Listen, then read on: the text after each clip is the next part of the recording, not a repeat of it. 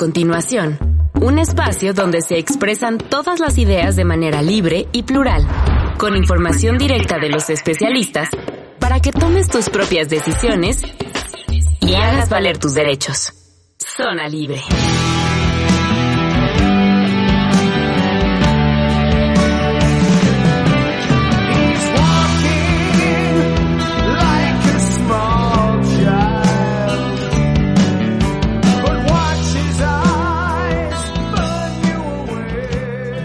Muy buenos días, ya es sábado. Hoy es sábado 15 de enero de este novísimo 2022. Sean ustedes bienvenidos a Zona Libre, este programa que es una coproducción del Instituto Mexicano de la Radio y el Consejo Nacional de Población. Sean ustedes bienvenidos. Madruguen, ya sábado, son las 9 de la mañana y esto que están escuchando es una super banda británica allá de 1975, ya, ya, ya, ya. Ahora sí que ya, ya ni siquiera del siglo pasado, sino del milenio pasado. Con más de 100 millones de discos vendidos, Iron Maiden. Esta canción que se llama Children of the Damned, que es el niño condenado. Muy ad hoc para el tema que vamos a tratar el día de hoy.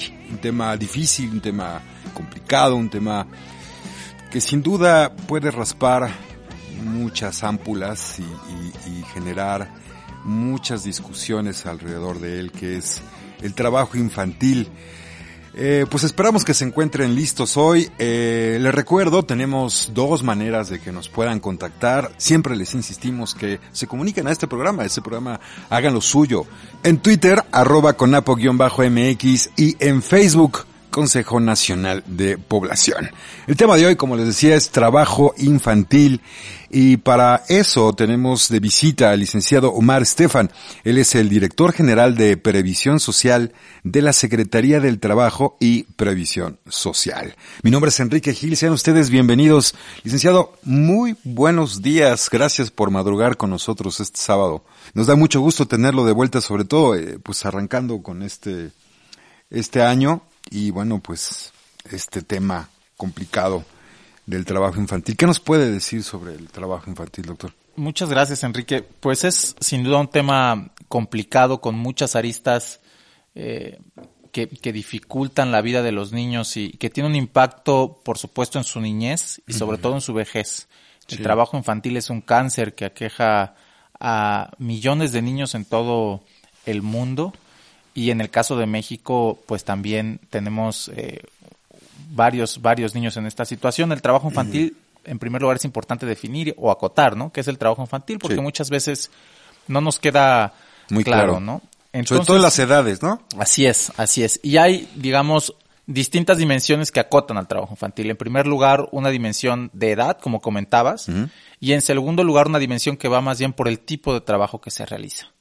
Entonces, el trabajo infantil en México está prohibido para todos los menores de 15 años, okay. independientemente de la actividad que realicen. Hay ciertas acotaciones de las que vamos a platicar un poquito más adelante, uh -huh. pero los menores de 15 años, por regla general, tienen prohibido trabajar en México. Uh -huh.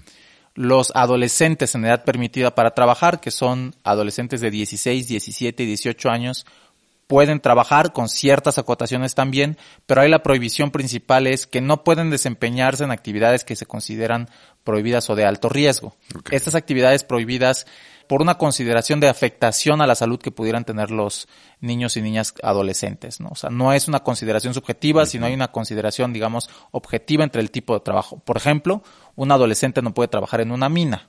O como albañil o no puede trabajar como albañil cargando por las cargas, ¿no? Exacto. Tampoco puede trabajar en una empresa siderúrgica. O de machetero en un camión cargando bultos. O, o cargando por ejemplo, X con cosas. caña de azúcar, ¿no? Que es una actividad altamente riesgosa. Tampoco en la agricultura puede trabajar. Uh -huh. Sí puede trabajar en actividades de servicios, con un horario acotado, uh -huh. en fin, con ciertas consideraciones que están establecidas en, en, el marco, digamos, legal en México, ¿no? Estas son las dos dimensiones, entonces. De 15 años para abajo, uh -huh. eh, pueden trabajar, eh, siempre y cuando las actividades no sean prohibidas y con ciertas acotaciones. Y 16, 17 y 18 años pueden trabajar con un horario acotado, mm. siempre que no sean actividades prohibidas. Por ejemplo, eh, a mí me resulta muy penoso en la calle, y creo que todos los hemos visto. Eh, están pidiendo limosna, están limpiando eh, coches, digo, no es un trabajo de alto impacto, pero están trabajando.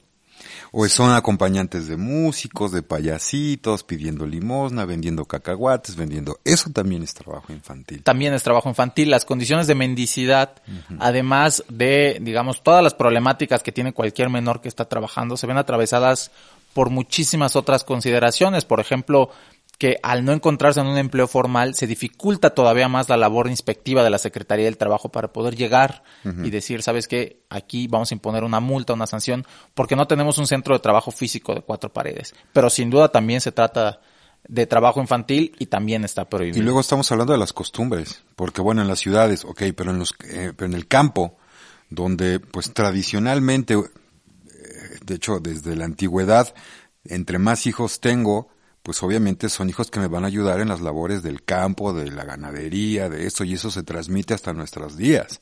Y se permea en la cultura, o sea, son también usos y costumbres del trabajo infantil mm, muy pequeñitos, ya desde que pueden andar prácticamente alguna actividad han hecho y en las ciudades pues obviamente de mendicidad, de ayudantías en diversas formas.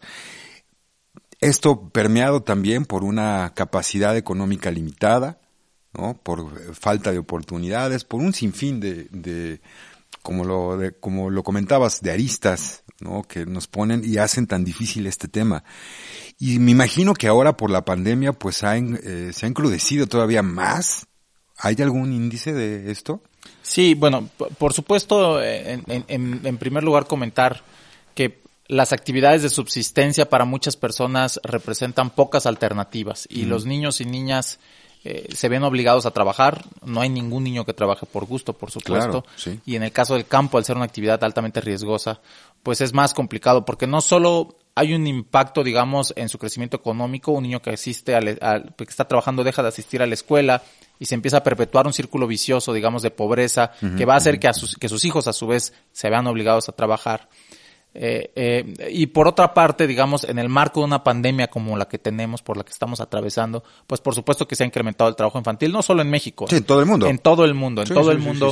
no es un problema de México, es un problema de todo el mundo. Así es, así es. Y aquí en el caso de la pandemia, al estar los niños en casa, ¿sí? Al, al no estar escolarizados, eh, digamos, de manera formal, pues por supuesto empiezan a ayudar ahí en casa, si el padre o la madre perdió el empleo, además, se ven obligados a trabajar y por supuesto que se ha incrementado el trabajo infantil. En términos absolutos, la población infantil de 5 a 17 años ocupados en actividades no permitidas mantuvo su tendencia a la baja. Esto es, a pesar de la pandemia, la tendencia va a la baja en, en, en términos relativos. Sin embargo, sí hubo un incremento, ¿no? Para 2019, por ejemplo, tenemos que los niños representan al 71% y las niñas al 29% de trabajo infantil no, no permitido. Entonces, sí, por supuesto que hubo un, incremento, ¿no? Y es de esperarse, se incrementó la pobreza, el desempleo. Los niños y niñas no son ajenos a las dinámicas eh, poblacionales, económicas que existen en, en el mundo y, y, en el caso de una pandemia y una crisis global, por supuesto que se vieron afectados. Y luego si nos metemos en, en abuso y maltrato sexual, en trabajo sexual para infantes, también es algo terrible, sin duda, ¿no? Acerca de, pues también, la explotación en todos los ámbitos. Y ahí se atraviesan cuestiones que ya son, digamos, de tipo penal. Sí, eh, sí, sí. Porque una cosa es un niño o una niña que está trabajando en el campo con sus padres, que por supuesto está prohibido y está mal, pero una cosa muy distinta es un niño o niña que está siendo utilizado con fines de explotación sexual, en el sí, cual, sí, sí. Eh, eh, bueno, ya, ya estamos Ya está catalogado en otra manera. Sí, sí, sí, ya son mafias transnacionales, uh -huh, uh -huh. Que, que, requieren un tratamiento diferenciado, en el cual, por supuesto, también las actividades preventivas marcan un, o son muy importantes, ¿no? En la medida de que los niños y las niñas tengan alternativas de desarrollo que faciliten su permanencia en la escuela, vamos a ver que se disminuye el trabajo infantil y, por supuesto, todas las explotaciones que pudieran haber de tipo laboral o sexual. Y para que lo entendamos mejor, ¿cuáles son los avances o cuáles han sido las políticas públicas o los remedios, por así decirlo, eh, ya que es un problema muy integral, es un problema que tiene que ver con muchas áreas, desde lo familiar, desde lo económico, desde lo cultural, prácticamente. Eh, ¿Qué ha hecho eh, nuestros gobiernos y qué hemos hecho como sociedad eh, para poder mejorar? Ya no digo erradicar porque es algo, como digo, toma mucho tiempo, como todos los grandes problemas que tenemos en este país y en el mundo no son problemas que se puedan resolver de la noche a la mañana. Son problemas que toman una gran tiempo en solucionarse, pero hay que empezar por algo. ¿Qué hemos hecho en este trayecto? ¿Qué, qué es lo que ha hecho este gobierno, nuestros gobiernos a, la, a lo largo de, de, todos estos años, en donde ya se ha, donde ya se ha visto y nos hemos preocupado por encontrar una solución? Bueno, en, en, primer lugar, medir el trabajo infantil. Uh -huh. es, es muy importante tener una dimensión clara del tamaño del problema, porque en la medida en la que conocemos de manera detallada el problema, podemos desarrollar acciones de política pública que nos permiten justamente enfocarnos en, en, en, en la raíz de, de este tipo de, de, pues de, problemas, no válgame la, la redundancia. Uh -huh. Tenemos desde 2019 la encuesta nacional de trabajo infantil, antes se llamaba módulo de trabajo infantil, que era, digamos, un modulito que estaba pegado a la ENOE, a la encuesta nacional de ocupación y empleo, y a partir de 2019 se, se digamos, se separa y se crea un instrumento eh, ad hoc o, o, o, eh, o, o independiente, digamos, de la ENOE que mide el trabajo infantil. Uh -huh, uh -huh. Entonces, esta, esta encuesta nacional de trabajo infantil, ENTI, en su primer año 2019, nos permitió observar cuál es la tasa de niños y niñas que están trabajando en nuestro país. Tenemos una tasa del 7.1% en México. Uh -huh. eh, la medición ampliada llega más o menos al 11%. Por medición ampliada me sí. refiero a los niños que están trabajando en ocupaciones permitidas, por sí. ejemplo. Pero 7.1% de niños y niñas menores de 15 años que están trabajando o de 16, 17 y 18 años que están en ocupaciones peligrosas, 7.1% es nuestra tasa. Y entonces, con base en esta información, hemos desarrollado ciertas acciones de coordinación de política pública a nivel federal y a uh -huh. nivel estatal también y en coordinación de la federación con los estados uh -huh. para poder atacar el problema. Tenemos una comisión intersecretarial para el trabajo infantil en el cual nos sentamos las distintas dependencias, elaboramos un plan de trabajo, nos ponemos de acuerdo, priorizamos ciertos sectores, ciertas estrategias uh -huh. para erradicar el trabajo infantil. Pero no nos quedamos a nivel federación, porque muchos de los temas son de ocupación o de competencia también local. Claro. Entonces, en esta administración desarrollamos por primera vez una red nacional de CITIS o de comisiones de trabajo infantil locales que buscan justamente vincular lo que está sucediendo, por ejemplo, en Yucatán con lo que está sucediendo en Chihuahua, que a pesar de ser dos estados con vocaciones y, y territorios completamente distintos y poblaciones distintas, pues algo pueden tener en común por ahí, ¿no? Uh -huh. eh, además, eh, brindamos apoyo, asistencia y capacitación desde la federación con asistencia de organismos internacionales y organizaciones de la sociedad civil al personal de los gobiernos estatales para incrementar el conocimiento justamente del tema uh -huh. y que eh, los funcionarios, las funcionarias tengan un tratamiento adecuado de la problemática, que sepan cómo tratar el problema y qué pueden hacer desde las administraciones locales para erradicar y prevenir el trabajo infantil. Pues sí, realmente yo creo que debe ser un trabajo bastante complicado porque como lo mencionaste, cada entidad federativa tiene sus particulares características y sobre todo de, lo vuelvo a comentar, culturales, ¿no? Eh, eh, eh, por ejemplo, en el norte, pues es cosecha, sobre todo de papa, manzana, etcétera, ¿no? Muy diferente a lo que sucede en Yucatán. Pues el 7% es un número bastante grande, grande y complicado. Ahora, eh, durante pues no sé cuánto tiempo mm, esté ya muy visto en la política pública, en las leyes, ¿qué, ¿cuáles son estas que encontramos ya actualmente que protegen a la niñez? ¿Hay algo nuevo? Eh, ¿Algo con una medición internacional? Eh, o, o, es únicamente en México? ¿Cómo, cómo funciona? Bueno, por supuesto, hay a nivel internacional distintos instrumentos que, que digamos, establecen pautas o mandatos para los estados que son parte de estos tratados. Uh -huh. Eh, los más importantes, por supuesto, son los convenios de la OIT eh, 138 y 182. Eh, también tenemos, por ejemplo, eh, eh, el Tratado de Libre Comercio con Estados Unidos y Canadá estableció uh -huh. por primera vez de manera obligatoria como parte del tratado una serie de obligaciones en materia de trabajo infantil okay. oh, y forzoso. Uh -huh. por supuesto, nuestra Constitución, nuestra misma Ley Federal del Trabajo, que se actualiza con la frecuencia que, que, que del marco normativo nacional se actualiza, ¿no? Lo más reciente que tuvimos fue la prohibición o el establecimiento, por ejemplo, de eh, las labores del campo como trabajo peligroso hace uh -huh. ya algunos años, que, que justamente prohibió que menores de adolescentes de 16, 17, 18 años estuvieran en el campo, ¿no? Entonces, eso es en términos generales un poco eh, el, marco internacional que tenemos. Por supuesto, hay más, hay más convenios por ahí, todos estos de la Organización Internacional de Trabajo, que es el organismo internacional, digamos, especializado en materia laboral y que eh, a través de sus conferencias internacionales eh, establece cuáles son estas pautas y cuáles son los trabajos o, las actividades en las cuales los menores no deberían estar trabajando. Si quieren volver a escuchar algún programa de Zona Libre, pueden escucharlos en nuestro podcast. Nos encontramos en eHeart Radio Evox o iTunes. Estamos escuchando Zona Libre, este es un programa hecho para ustedes con temas de interés público. Zona Libre eh, es una coproducción del Instituto Mexicano de la Radio y el Consejo Nacional de Población. Les recordamos, hagan suyo este programa. Tenemos dos vías de contacto. El Twitter es arroba con mx y en Facebook Consejo Nacional de Población. El tema de hoy, como ya lo están escuchando, es el trabajo infantil. Sin duda, sin duda uno de los temas muy preocupantes. Nos acompaña el licenciado Omar Estefan, él es el director general de la Previsión Social de la Secretaría del Trabajo y Previsión Social. Omar, ya nos comentaste todas estas leyes que existen ya y sobre todo con los tratados internacionales. Ahora, a nivel social, ¿qué podemos hacer como sociedad en nuestro día a día de una manera en denuncias, en cómo? Yo, yo creo que es muy importante visibilizar en primer lugar el problema del trabajo infantil. Muchas veces cuando vemos a una niña o un niño trabajando, se tiende a pensar que es una labor formativa, por ejemplo, ¿no? Claro, es lo que comentábamos, culturalmente, culturalmente está permitido, eh, pero pues no es así. Y sobre todo no vemos el impacto que tiene a mediano y a largo plazo en la vida de un niño y una niña. Un niño y una niña que está fuera de, la educación, que está trabajando no solo tiene una afectación en su salud, o sea, hay, Una, hay, una, prohibición, hay una prohibición, digamos que va, como platicábamos hace un rato, de, de la salud, ¿no? El impacto que puede tener en la salud.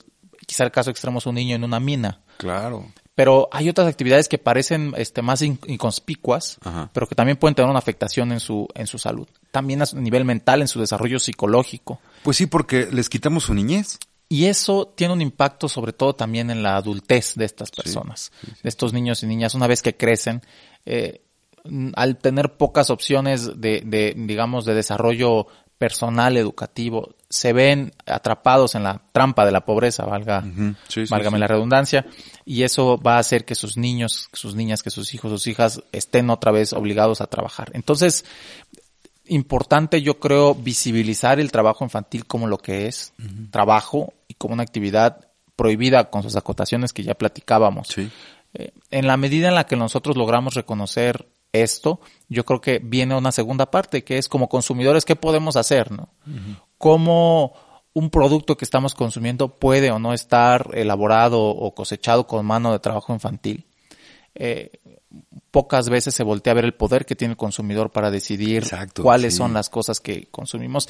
Creo que hace muchos años el, el, tema del comercio justo ni siquiera era un tema que teníamos en mente o el hecho de productos orgánicos, por ejemplo, nos daba absolutamente igual si tenía muchos químicos o no. O no, exacto. Y, y, y, creo que la tendencia justamente con todos los tratados comerciales que estamos viendo y desde lo que vemos en la Secretaría del Trabajo es que los consumidores tengan una voz cantante o mandante en el consumo de productos que pueden o no estar hechos con trabajo forzoso o infantil. Y eso es bien importante, yo creo, ¿no? Por supuesto, lo que hacemos en la calle todos los días, este, si compramos algún producto y vamos a alguna zona en la cual vemos un niño o una niña trabajando, si decidimos dejar de comprar a una familia, pues quizá va a tener una afectación directa en el bolsillo de esa familia, ¿no?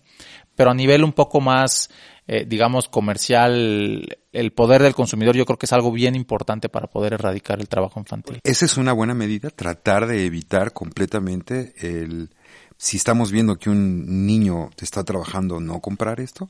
Bueno, es, es una pregunta complicada porque muchas veces, suponiendo que no sea el caso de un niño que está siendo explotado este, para fines laborales, que está siendo rentado, que, que, es, que, es, una verdadera desgracia como humanidad, en, en ese caso, bueno, por supuesto, acudir a las instancias este, gubernamentales como la Fiscalía, las Fiscalías Estatales o la Fiscalía General de la República, pero también pensar que muchas veces los niños y las niñas no tienen la culpa. No, no, por supuesto que ellos no tienen nada de y culpa. Están, y están desafortunadamente en este círculo de pobreza en el cual si no venden no comen. Sí, exacto. Es, la disyuntiva de decir, ¿qué hago, no? Muchas veces lo que ayuda mucho es, digamos, cuando pensamos en grandes cadenas este, que venden supermercados, por ejemplo, Como consumidor es mucho más efectivo quizá exigirle a esas cadenas que los productos que compren estén libres de trabajo infantil, porque ellos a su proveeduría a su vez hasta los obligan de una manera un poco más acertada, en el cual, por ejemplo, eh, si hay un campo de papa o de tomate,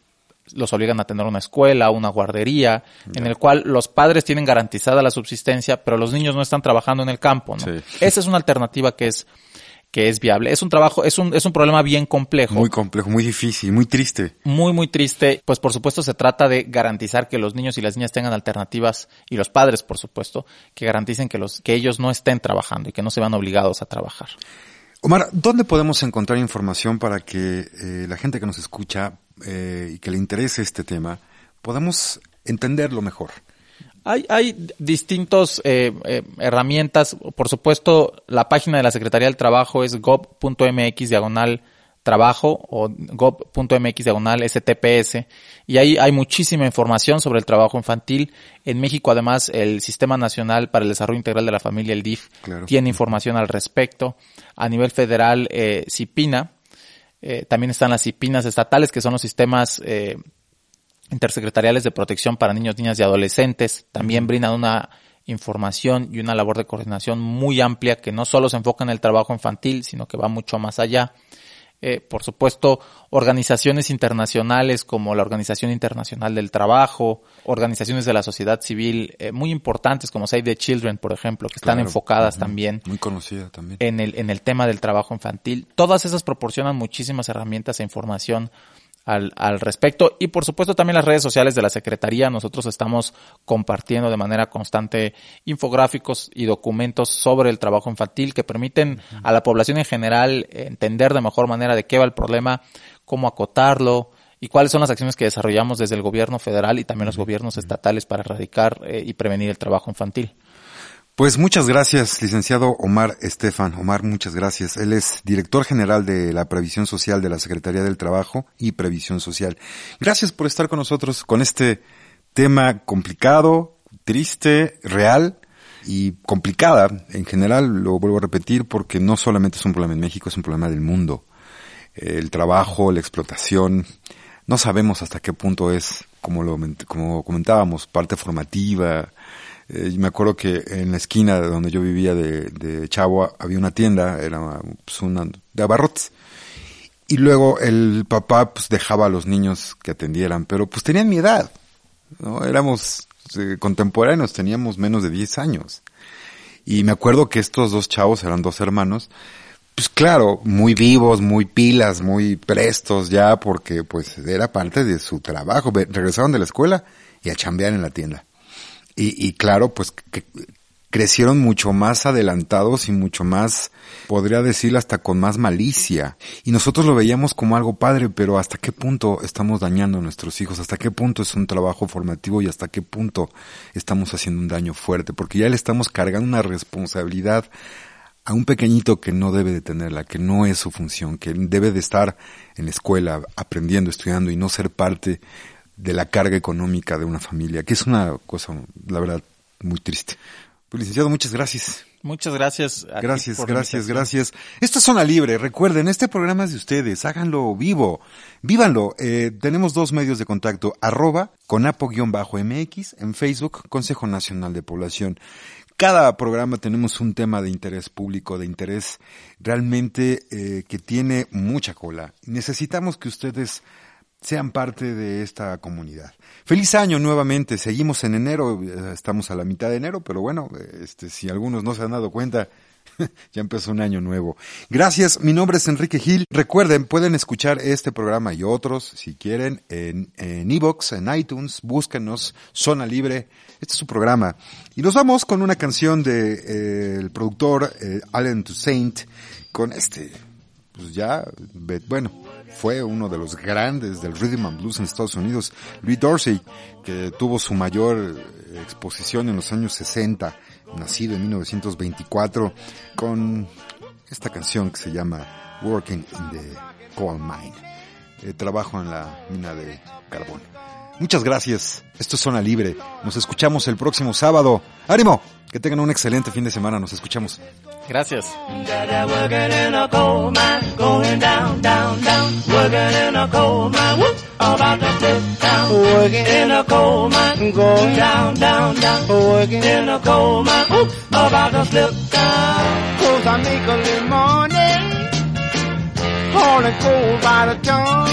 But when Saturday rolled around, I'm too tired for having fun. Too tired for having, I'm just working in a coal mine. Going down, down, down. Working in a coal mine. Whoop, about to slip down. Working in a coal mine. Going down, down, down. Working in a coal mine. Whoop, about to slip down. Lord, I'm so tired. How long can this go on?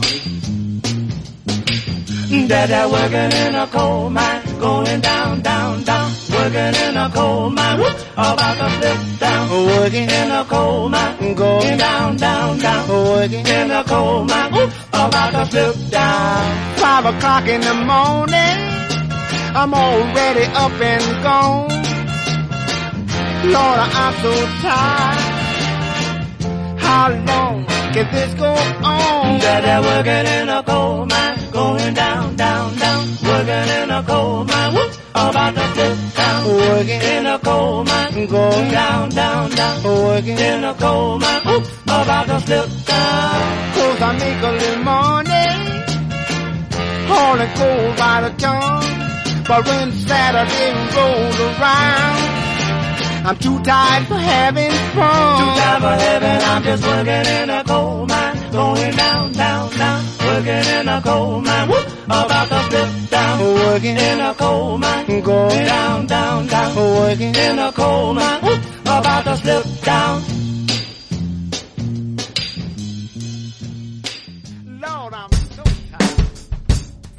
Zona Libre es una producción del Consejo Nacional de Población en colaboración con el Instituto Mexicano de la Radio. Reactor 105.